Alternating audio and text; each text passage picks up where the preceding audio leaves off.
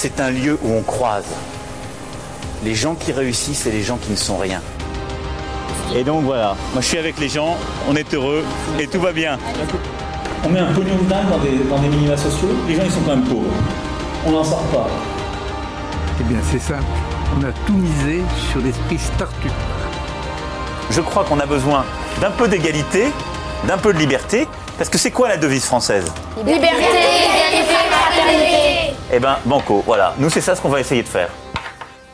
Top Bienvenue dans la République inaltérable, la balado-diffusion politique libre et incisive et sans concession aussi du monde moderne avec Virginie Caddy. Bonjour Virginie. Bonjour Alexis. Alors Virginie, on te connaît, euh, tu es une collaboratrice régulière du Monde Moderne, enfin une, une auteure euh, au Monde Moderne. Tu nous as euh, régalé avec le dictionnaire de nos langues anciennes, un dictionnaire dystopique qui reprenait tous les thèmes qu'on a pu entendre ça et là pour expliquer comment tout ça pourrait évoluer vers un, empire. Et puis soudain, les choses sont allées de plus en plus vite et Trump est devenu président, président acculé. Et puis on arrive à, à, ce moment de prise du Capitole. On est dans une pleine dystopie réelle. Euh, c'est assez, euh, c'est un oxymore, c'est particulier. On va donc en parler aujourd'hui, bien sûr, de, ce, moment Trump. Est-ce qu'il fallait supprimer ou non euh, les relais d'opinion qu'il a pu se créer sur les réseaux sociaux? Qu'est-ce que ça veut dire pour les États-Unis? Qu'est-ce que ça veut dire pour pour nous? Voilà le programme du jour. Je rappelle que vous pouvez retrouver les épisodes précédents en réécoute ainsi que les références que nous allons évoquer dans votre application de podcast préférée ou sur notre site lemondemoderne.media. Alors, euh, avant de, commencer, est-ce que toi, tu avais des, recommandations de lecture, de films, de choses à voir sur le sujet que nous allons euh, évoquer, qui est euh, la censure et aussi le fascisme en général? Alors sur le fascisme, je, ne saurais que trop vous conseiller Naissance de l'idéologie fasciste de Zev Sternhell. Et en ce qui concerne en général le fonctionnement de l'exclusion et la façon dont un groupe politique peut se servir d'une entité tierce pour souder ses membres, et notamment dans le cadre du fascisme, il est toujours intéressant de relire René Girard et notamment sa théorie du bouc émissaire qu'il a développée notamment dans la violence et le sacré. Mmh. Très bien. Alors moi j'ai un livre aussi qui a été euh, écrit en 2019 qui s'appelle Losing Reality de Robert euh, Lifton, Robert J. Lifton, euh, spécialiste des cultes. Lui approche en fait le moment politique comme le moment religieux, celui des, des cultes, en essayant de comprendre comment tout ça est possible et pourquoi on en est arrivé là avec cette idée finalement que la réalité n'a plus n'a plus d'intérêt à partir du moment où vous vendez en fait une idéologie, une idée ou quoi que ce soit et qu'il faut, il faut aller toujours plus loin dans, dans la surenchère. Alors, euh, on va, avant de, parler de Donald Trump, on va faire un, point Covid, on le fait à chaque fois, euh, chaque semaine. C'est euh, la nouvelle formule de la République inaltérable. Vous aviez l'habitude hein, de me retrouver avec Antoine Gouritin toutes les semaines. Eh ben, ce sera une fois sur deux avec Antoine et une semaine sur deux avec une invitée ou un invité pour parler de l'actualité. toi, comment, comment tu vis le, le moment Covid actuel? C'est quoi ton point Covid? mon, point Covid, c'est que euh, j'ai été particulièrement euh, concernée le semestre dernier, mois de mars, où je me suis retrouvée bien atteinte au fond de mon lit pendant trois semaines avec euh, une perte de capacité respiratoire importante, des constantes qui n'étaient pas top, qui n'étaient pas terribles, à un moment où les hôpitaux étaient saturés. Et je me croyais débarrassée définitivement de la chose après avoir héroïquement résisté à l'hypoxie. Et malheureusement, je me suis retapé une seconde, euh, petite, un second petit épisode de Covid en novembre. Et donc euh, le Covid, je le vis pas très très bien. Je le vis un peu comme une épée de Damoclès au-dessus de la tête. Et euh, je dois dire que j'ai pris l'habitude de sortir le moins possible de chez moi ou de ne sortir que masqué. Et j'ai tendance à me hérisser un peu quand je suis obligée de croiser des gens de très très près qui ne prennent pas les mêmes précautions parce que je suis bien placée pour savoir que c'est pas une partie de rigolade. Donc, euh, donc et j'ai hâte que ça se termine parce que le fait de pas trop avoir de vie sociale, euh, le fait, euh, bah, c'est une masque, ne nous le cachons pas, c'est utile, c'est salvateur si on respecte tous les conditions, puisqu'on ne protège que soi-même, et donc, enfin, pardon, on ne protège que les autres et pas soi-même. Donc porter le masque c'est bien, mais si on est le seul à le faire, ça sert pas à grand chose.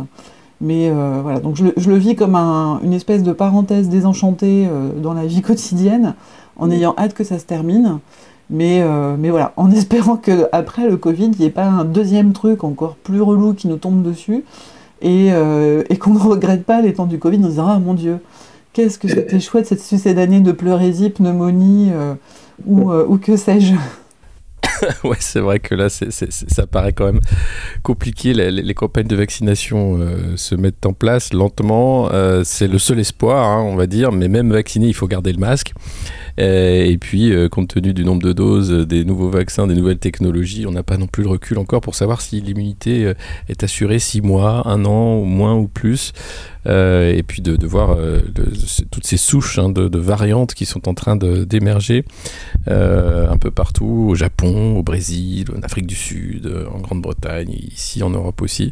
la Chine qui a de nouveau confiné plusieurs villes. voilà, ça fait un an et on n'en sort toujours pas. Comme les Fashion Week, on aura des Fashion Week du Covid, il y aura la souche britannique qui sera très tendance, et puis après ce sera une souche peut-être néo-zélandaise, allez savoir. Enfin, quoi que les, les néo-zélandaises débrouillent quand même plutôt très très bien. Ouais, des, millésimes aussi. Covid-19, Covid-21, Covid-22. Les garder à la cave. Tiens, c'est celui-là. Euh, il a un bon fumet. Euh, non, mais ouais. Bon, alors, en, parlant de Fashion Week, euh, on va parler d'un modèle incroyable qui avait des. Enfin, qui a toujours hein, des cheveux jaunes, une cravate rouge, un costume bleu, qui avait la peau orange et qui a, su lancer aussi une mode hein, de casquette rouge, de gilet pare-balles pour monter à l'assaut du Capitole. Je parle de Donald Trump, bien entendu. Euh, on a tous été euh, surpris, abasourdis ou pas, ou certains l'avaient vu venir, euh, des scènes de, prise du Capitole, enfin de, saccage hein, plus que de, prise du Capitole. toi, tu as écrit un, long article sur le, monde moderne sur fallait-il ou pas supprimer les jouets numériques de Donald Trump, puisque très vite, d'un débat sur pourquoi il a utilisé ses supporters de Make America Great Again pour euh, contester les résultats d'une élection et aller jusqu'à prendre les, lieux de pouvoir, euh, ou symboliquement du moins, à fallait-il censurer ou pas Donald Trump à cause justement de, ce, mouvement qu'il a, créé, ce mouvement quasi insurrectionnel. Euh, quel est ton avis là-dessus? Est-ce que tu peux nous, résumer un peu ce que tu as mis dans l'article et, où en est ta réflexion par rapport à ça? Alors, euh, comme je, vais maintenir la version que, j'ai euh, écrite, c'est-à-dire que je suis pas du tout fâchée contre la censure des GAFAM, je trouve euh, qu'elle arrive seulement beaucoup trop tard. C'est-à-dire que le mal est fait, et que maintenant ça jette la suspicion plus sur le comportement des GAFAM que sur, la, que sur le comportement de Donald Trump, qui est quand même un comportement qui pose problème pour la survie d'une grande démocratie. On peut ne pas aimer les États-Unis, mais ça reste néanmoins une grande démocratie, en tout cas en interne. Euh, et on ne peut que s'inquiéter de la dérive que prennent les choses et de voir que Donald Trump n'a pas été empêché de parler plus tôt. Alors là, il s'est réfugié sur d'autres sites comme Parler qui lui laissent euh, un boulevard pour exprimer ses idées les plus nauséabondes. Mais euh, je, suis persuadée que la liberté d'expression est tout à fait respectable. Je suis une démocrate, je suis attachée à la liberté et à la liberté d'expression. Mais nous, Français, avons pris l'habitude quand même qu'elle soit limitée par des, euh, des lois, qu'elle soit limitée par des obligations à la fois morales et juridiques, et qui l'a complètement défoncé et enfoncé euh, depuis euh, des mois et des mois, en colportant les fake news, en appelant ses supporters à se soulever au cas où. Enfin, il a quand même incité euh, très explicitement à la violence depuis des mois. Et ce qui se passe n'est que la, la, succession logique, ce qui s'est passé au Capitole n'est que la succession logique de toute la MERDE, e, pour rester poli, qu'il a semé durant, durant des mois. Et en plus, ses soutiens euh, lui n'a pas dit euh, explicitement sur Twitter euh, aller prendre le Capitole les armes à la main, il l'a dit en meeting quasiment. Hein. il a dit nous prendrons le Capitole, nous ne nous laisserons pas chasser de la Maison Blanche, nous allons nous battre jusqu'au bout. Il l'a dit en meeting. Hein. en plus c'est sur vidéo, il ne peut pas le nier. En revanche, d'autres soutiens de Donald Trump, eux, se sont chargés de répandre la bonne nouvelle. Donc, donc voilà. Je pense que la censure en plus, j'explique dans l'article juridiquement en quoi ils ont tout à fait l'attitude pour supprimer ces comptes. Rappelons-le, ni Twitter ni Facebook ne sont des organes de presse. Ce sont des entreprises privées.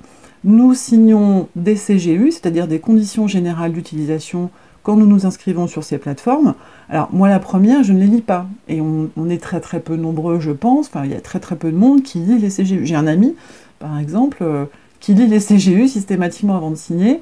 C'est extrêmement courageux parce qu'elles sont, elles sont souvent longues et rédigées dans un langage volontairement abscon. Mhm.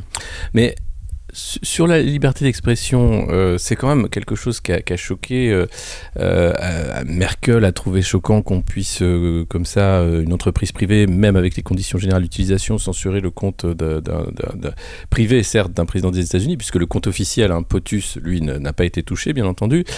Edward Snowden aussi s'en est ému. François Ruffin aussi se dit mais qui sera le prochain? Il y, a, là une censure privée qui, qui fait froid dans le dos, qui était dans les germes de la loi Avia. hein. C'était l'idée de demander aux plateformes de faire la loi, euh, donc que le droit privé soit supérieur finalement au droit constitutionnel. Euh, et puis une liberté de parole aussi que je trouve toute limitée. Quand tu parlais de, de Parler, ce réseau social des, fans de Trump, euh, donc ils, ils ont migré massivement vers Parler et on a appris très vite qu'Amazon allait fermer les serveurs de Parler s'il n'y avait pas plus de modération sur ce réseau, puisqu'effectivement on y trouve beaucoup d'outrances et d'horreurs antisémites, beaucoup d'appels à la violence, etc. Et donc Amazon a dit ben, trouvez-vous un autre hébergeur. Euh, donc c'est toujours plus difficile en fait quand tu vois le pouvoir, parce qu'on parle de milliards d'utilisateurs, de milliards de comptes, quand on parle de Facebook, Twitter, etc. Parler c'est quelques millions, c'est rien. Et est-ce qu'il n'y a pas quand même un problème euh, soulevé hein, par, euh, je l'ai dit, Snowden et Ruffin, on ne peut pas les, qualifier euh, euh, de, fascistes, loin de là, euh, sur la liberté d'expression, la censure politique. Alors cette fois-ci, c'est Trump, donc on peut se dire tant mieux parce qu'il y a eu trop d'appels à la violence, mais si demain, ce sera euh, euh, une association euh, euh, de- d'aide aux migrants ou bien euh, euh, un, autre parti politique euh, sous prétexte qu'ils ne respectent pas ces fameuses CGU parce qu'elles ont changé dans la nuit. Euh, le risque, il est là, c'est qu'il y a très peu de transparence, même si Twitter s'est fendu d'un long communiqué pour expliquer pourquoi ils avaient banni Trump. Ça, c'était la première fois qu'ils le faisaient, puisque en fait, ça arrive depuis toujours. Euh, les, comptes, mais euh, qui ne sont pas des comptes très connus, euh, d'individus sont fermés euh, quotidiennement euh, sur ces plateformes euh, sans, sans explication. Mais le, le risque de censure est réel, non, pour toi, ou pas? On fait euh, fermer des comptes pour des raisons euh, euh, tout à fait idiotes. Par exemple, j'ai des amis artistes, de temps en temps, ils relaient des tableaux qu'ils aiment, où on voit dépasser un bout de sein, oh mon Dieu, cacher ce sein que je ne saurais voir, et ils se retrouvent bloqués pendant un jour, deux jours, trois jours, 30 minutes. Donc ça existe déjà, et souvent pour des raisons totalement idiotes. Donc, euh, donc la censure, elle est, elle est quotidienne, et elle est quotidienne pour les gens euh, lambda, c'est-à-dire qui ne sont ni président, ni ministre, euh, ni quoi. Et, euh, et pour une fois, je dirais, réjouissons-nous, un président est traité comme nous. Donc finalement, Oui. c'est assez démocratique. Bon, trêve de plaisanterie, oui, c'est un, une vraie- un vrai sujet d'inquiétude. Mais euh, aussi légitime que soit la liberté d'expression, et aussi légitime soient les oppositions de ceux que tu as nommés, comme par exemple François Ruffin, c'est un point de vue qui est philosophique, éthique et démocratique. Le point de vue de François Ruffin, etc. Mais c'est pas pragmatique. C'est-à-dire que là, on est devant une urgence. On est devant une urgence, ça succède à une tentative de coup d'État parce que nous nous voilons pas la face. Je ne pense pas que les événements soient terminés. Je ne pense Non, ça on avait Ah. mais le 6 janvier, c'est le début de quelque chose, c'est pas la fin de Trump. Exactement. C'est ça qui est inquiétant. Voilà, exactement. Donc là, on est devant une urgence pragmatique. C'est-à-dire qu'il faut réagir d'une façon. Est-ce qu'elle est la plus à droite? Je n'en sais rien. À une situation d'urgence réelle qui s'est exprimée sur le terrain. Euh, on n'est plus dans le cas philosophique, éthique, moral, etc., etc., d'une liberté d'expression au sens philosophique du terme qu'il faudrait respecter avec le, euh, je dirais, euh, le souci beau, magnifique et légitime de laisser toutes les idées s'exprimer, même les pires. On n'est plus là-dedans, là. On est dans autre chose. On n'est plus juste sur de la liberté d'expression, on est sur la tentative euh, maladroite, sur la tentative affolée de réagir à des faits réels. Oui, mais euh, alors en parallèle, euh, on- n'a pas vu Twitter fermer le compte de Juan Guaido, par exemple, qui appelait l'armée à renverser le gouvernement du Venezuela. Et là, Twitter a rien fait, même en urgence. Donc il y a un choix politique. Là où je veux en venir, c'est comme il y a un choix politique dans la façon euh, dont ces conditions générales d'utilisation sont euh, finalement utilisées pour fermer en urgence certains comptes plutôt que d'autres ou, pour euh, censurer ces images de violences policières. C'était la question aussi qu'on avait en France avec la loi sécurité globale. Qu'est-ce que ça change de censurer des images de violences policières? Eh bien, Ça aide à les nier finalement, à dire que ça n'existe pas. donc on est en train d'essayer de, aussi de, de, trouver un moyen de, reprendre la main, enfin les, les, les, les superstructures de pouvoir, hein, les États en particulier, euh, mais aussi euh, les propriétaires hein, de, ces réseaux, euh, les, hébergeurs, les, les, plateformes, veulent reprendre la main sur ce qu'on montre, ce qu'on ne montre pas, sachant que toute cette histoire de, gestion, de, pas de censure, mais de modération, est bidon. Hein. Il n'y a pas d'algorithme magique, c'est derrière des humains qui, qui, se, qui se coltinent des heures et des heures d'horreur toute la journée pour les enlever de ces plateformes.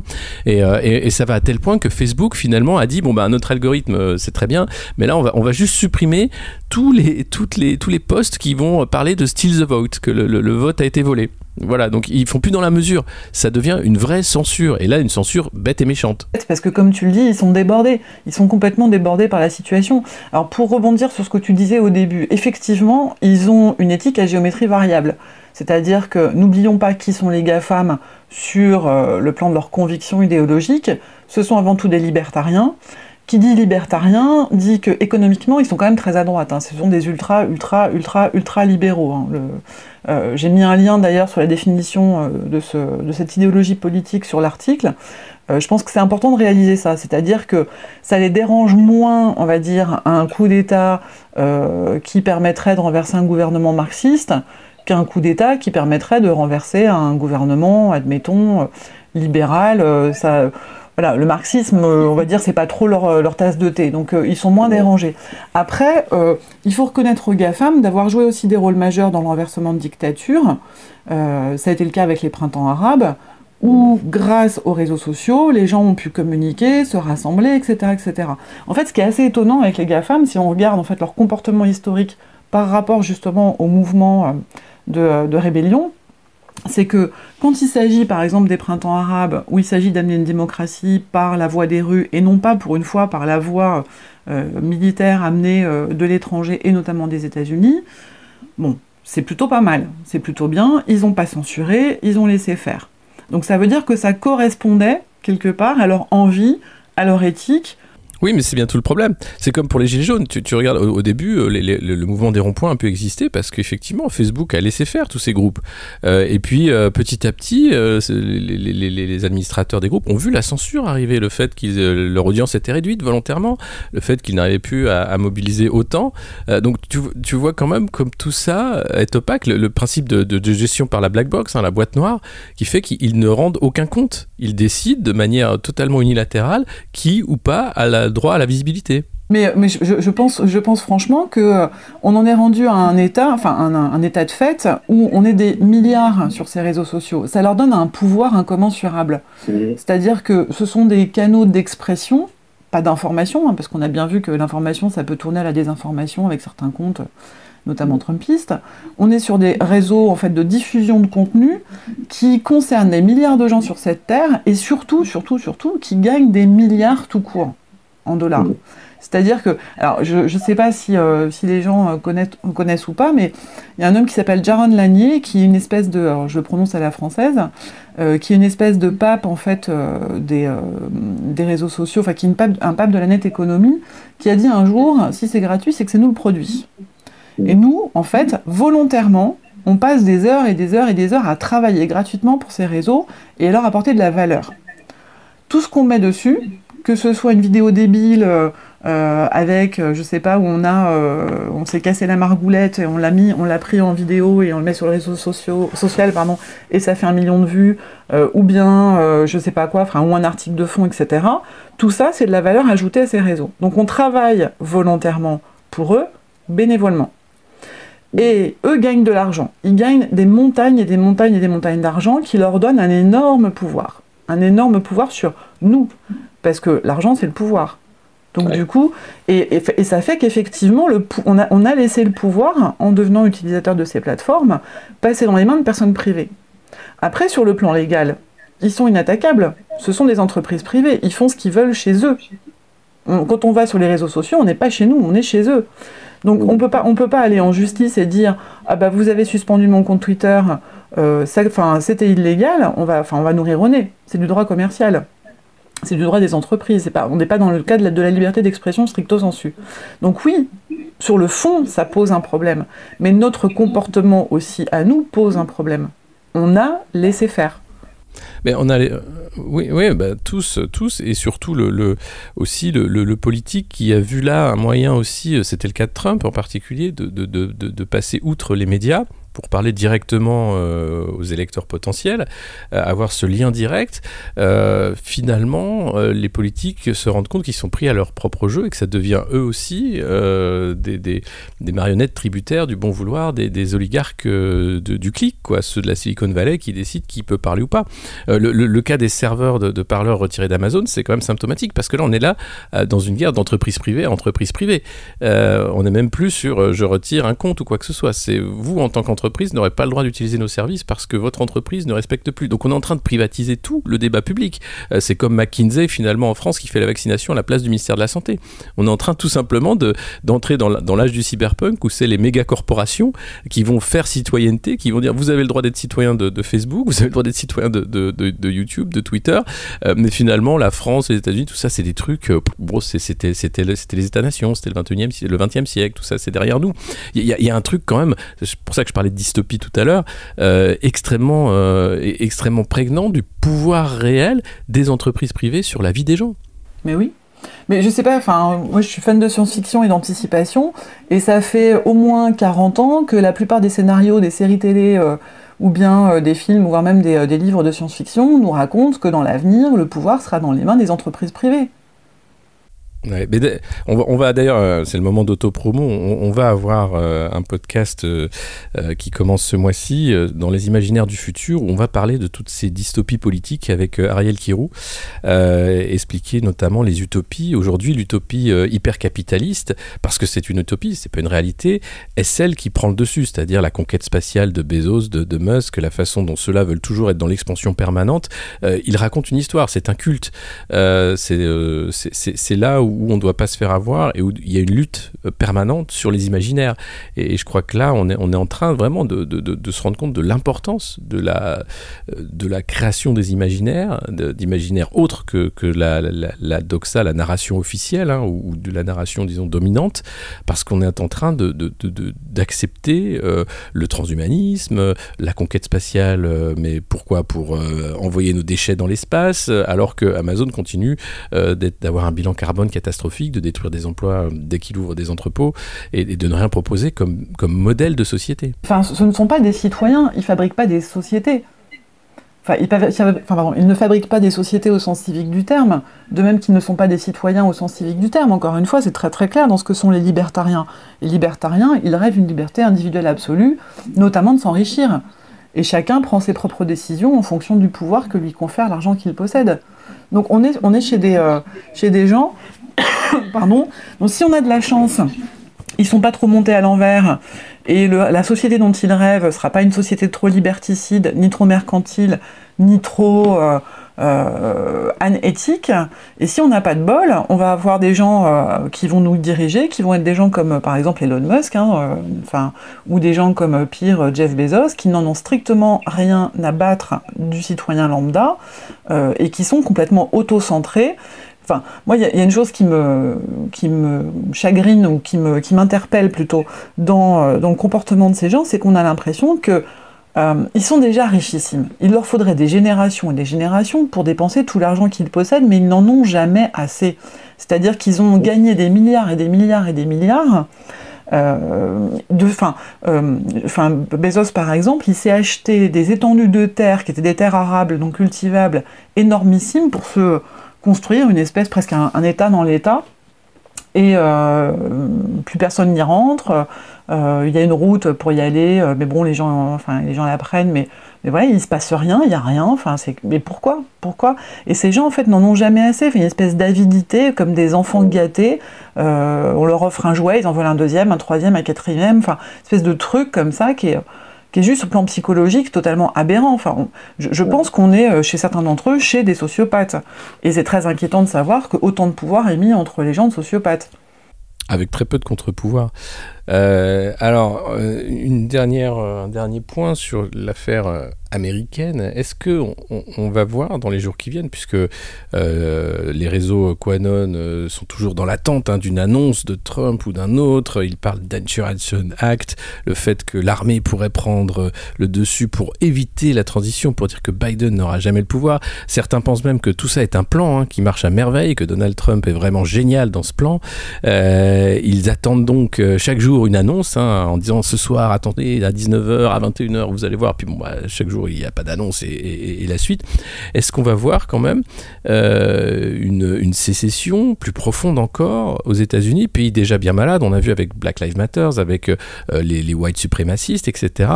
Euh, quel peut être l'avenir de, de, ce, de cette congrégation, de cette fédération d'États, quand finalement des Américains ont si peu à voir entre eux? Je, je suis très inquiète. Je suis très très inquiète. Parce que là, j'ai vraiment l'impression qu'avec Quanon, on a assisté à quelque chose d'unique dans l'histoire, qui est la fondation euh, d'abord virtuelle d'une sorte de secte. Euh, quand on discute, et moi j'ai beaucoup discuté avec des quanonistes, notamment pour rédiger l'article que j'avais fait pour le monde moderne sur euh, Q contre les pédosatanistes, euh, on ne peut rien leur dire, on peut absolument pas raisonner. Si on reprend ce qui s'est passé là avec l'assaut du Capitole, dans les 24 heures qu'on suivi les événements, il y a eu des soutiens de Trump qui ont affirmé que c'était des antifas qui étaient infiltrés. Oui. Une théorie, mais complètement aberrante, ce sont des antifas. Un, un, false flag, comme ils appellent ça. Voilà. Un faux drapeau pour faire porter le chapeau aux supporters de Trump et pour ensuite imposer euh, des mesures de censure contre le camp de, de Trump. Exactement. Euh, ouais, ce qui était complètement ouais. aberrant. Et on avait beau leur montrer, donc en discutant avec des gens en ligne, on avait beau leur montrer euh, qui étaient ces gens, avec leur nom, avec euh, mettre des liens sur, euh, sur des vidéos qu'ils avaient postées qui montraient que depuis des mois et des mois ils étaient pro-Quanon euh, ou qu'ils étaient white supremacists ou des choses comme ça, rien ne passe. Aucun réel ne passe. Mmh. Et comment est-ce qu'on gère des gens qui sont dans cette déraison totale euh, qui est quand même très très proche de l'adhésion à une secte. Et ce qui, est, super fort en ce moment, c'est que le narratif est en train d'évoluer. C'est-à-dire qu'avec Quanon, depuis des mois et des mois, euh, ils attendent un coup de filet massif contre les démocrates.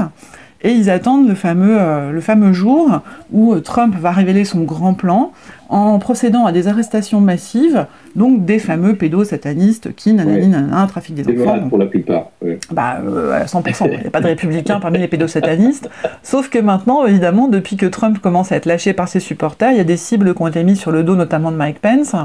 Ouais. Euh, c'est quand même vachement ingrat. Ça fait quand même des années que qu'il qu qu soutient son président contre vents et marées, et euh, maintenant il se retrouve avec une cible dans le dos, c'est quand même pas cool. Ouais, parce qu'il il, il est loyaliste, comme on dit, et, et c'est là où tu as, as, un vocabulaire qui revient de celui de la, la guerre de sécession, hein, euh, quasiment. Et il y a aussi un vrai problème sur le, le, Grand Hall Party, sur les républicains, qui vont avoir à gérer ce problème. Euh, on voit certaines figures de, du parti qui sont en train de, de le quitter, euh, c'est le cas de Colin Powell, par exemple, et qui se disent, mais comment gérer ce qu'a lancé, ce qu'a créé Trump, et qui date d'avant lui, en fait, c'était le Tea Party, en fait, cette branche radicale des républicains euh, qui va euh, effectivement maintenant rendre compliqué le, bipartisme à, à l'américaine. Moi, ce que je trouve très ironique dans cette situation, le Tea Party, le fondement du Tea Party, c'est un extrémisme religieux. Ils sont euh, anti-évolution de la société. Donc tout ce qui va à l'encontre de leur sainte Bible euh, leur déplaît fondamentalement. Et le narratif s'est renversé, c'est-à-dire que Quanon est en train de devenir une religion, mais c'est Trump le Messie ce qui est complètement blasphématoire. C'est quand même assez rigolo. La créature, c'est comme dans l'histoire du golem, la créature a dépassé ses maîtres. Et, euh, et, on est dans une espèce de récit eschatologique et messianique où Trump euh, est, euh, voire même à deux doigts de devenir Dieu, hein, parce que, parce que comme, comme Dieu, il est invisible. C'est-à-dire que... Oui, tout se passe dans l'ombre. Tout ce qu'il fait est invisible. Et vous allez voir, et vous allez voir. Demain, ce soir, vous allez voir. Ouais. Et maintenant, alors, le, je disais, le narratif a changé. C'était Au début, c'est vous allez voir, et comme maintenant, il quitte le pouvoir, mais vous n'avez pas vu parce que vous n'étiez pas initié. C'est un peu ça ce qui se passe. C'est vous n'avez pas vu, mais en fait c'est en secret. Tout ça est invisible. Le, le, le, plan est génial. Le plan marche à merveille. Je suis très. Alors, il y, a des- supporters français euh, euh, de, Quanon qui sont assez incroyables, qui eux disent Moi, je suis très relax, euh, tout se passe bien, les lâcher prise. Il y, a- le lâcher prise aussi qui revient très souvent sur la confiance absolue qu'il faut avoir dans Trump, dans le plan, et d'en dire Même si le réel va contre ce que vous voulez croire, c'est pas grave, c'est normal, n'y croyez pas finalement. on est vraiment en train de, quitter encore davantage les rives du réel. Hmm. Bah, on est dans la foi, hein. Ouais. On est dans la foi. Ça, ouais. Mm. Et on est dans une, euh, dans une secte qui est en train de réussir encore mieux que la scientologie, plus vite, euh, mieux, etc. Pour l'instant, qui rapporte pas trop de sous. Enfin, quoi que Trump s'est mis à vendre des t-shirts et des produits dérivés, mais enfin, voilà. Et il demande, euh, d'ailleurs, il a fait un appel aux dons pour pouvoir faire, il avait fait un appel aux dons pour pouvoir financer ses avocats pour protester contre l'élection de Biden. Puis maintenant, il fait un appel aux dons, on sait pas trop pourquoi. Enfin bref. Donc il a jamais, enfin le mec, il est multimillionnaire, il fait des appels aux dons, il va faire des, il va faire des cagnottes Tipeee ou je sais pas quoi. C'est- c'est- The Art of the Deal, The Art of the Deal, The Art of the Cagnotte. Quoi. Il- Ah ouais, c'est c'est quand même c'est un escroc notoire, enfin bref. Et, euh, et effectivement, même en France, on a des gens euh, qui sont à fond pro-Trump, donc qui sont vraiment dans ce délire messianique. On est dans le domaine de la foi, plus du tout dans le domaine de la raison. Après, euh, enfin voilà, c'est... j'ai l'impression qu'en fait, toute cette espèce de délire remplace un, creux métaphysique, remplace un, un vide spirituel, où les gens se sont en- en- engouffrés, parce qu'en plus, enfin, le, mérite qu'a euh, l'histoire Quantum Trump en tant que, fondation d'une nouvelle religion, c'est d'être concret, c'est à côté. On peut aller toucher Trump. On peut pas trop aller toucher Dieu. Le Christ, euh, ben, ça fait 2000 ans qu'il est mort en croix, donc euh, on ne peut que éventuellement euh, se souvenir des traces historiques, des sexes- Enfin, tu vois, ça me fait penser au Moyen Âge où on, se- on se partageait des Ouais. bouts de la croix ou du saint manteau ou, euh, ou des bouts d'os euh, de saints et qu'on allait euh, toucher dans des, dans des églises en espérant des Des miracles. casquettes, des casquettes rouges, des casquettes rouges et des mèches de cheveux. Voilà, et bientôt, tiens, on pourra aller euh, se faire soigner les écrouelles par Donald Trump himself. Des, bouts- des, des bouts de wall aussi, le, le- le mur, le mur euh, qui, qui, qui, ma foi, n'est n'est loin d'être fini avec le Mexique. Merci beaucoup, Virginie, sur euh, ce, cette petite, euh, ce petit voyage en terre euh, quadoniste. Euh, et et- on, va, on va suivre, bien entendu, les événements et, sans doute en reparler ici avec, avec d'autres voix aussi euh, par rapport à, ce qui s'est passé. Est-ce que tu as un, mot de conclusion? Alors, un mot de conclusion, c'est on ne peut pas vraiment savoir ce qui va se passer dans les jours à venir. Il va falloir rester extrêmement attentif. Euh, j'espère, j'espère que la, euh, euh, comment dirais-je, la solidité de la société démocratique américaine fera son travail et qu'elle empêchera le pays de basculer dans le chaos. Mais quoi qu'il arrive, il ne faut pas se réjouir de, de ce chaos parce que c'est jamais une bonne nouvelle quand une énorme démocratie chute. Euh, ce serait vraiment un signal d'alarme très inquiétant pour bah, les démocraties européennes et puis pour toutes les démocraties mondiales. Euh, se garder que notre anti-américanisme euh, nous fasse claquer des deux mains euh, en espérant le pire, ce serait vraiment pas un service à nous rendre. Oui, même si c'est des démocraties de basse intensité hein, et extrêmement dysfonctionnelles, euh, c'est vrai qu'on a encore le droit de vote. On ne sait pas jusqu'à quand. Merci beaucoup Virginie, j'espère que vous avez aimé ce nouveau format euh, de la République inaltérable. C'est plus apaisé, c'est ce qu'on voulait, Euh, mais vous inquiétez pas, on, reviendra la semaine prochaine très énervé, euh, comme vous aimez aussi, et puis on s'énervera aussi dans cette version pour euh, Mec euh, Podcast Great. Allez, salut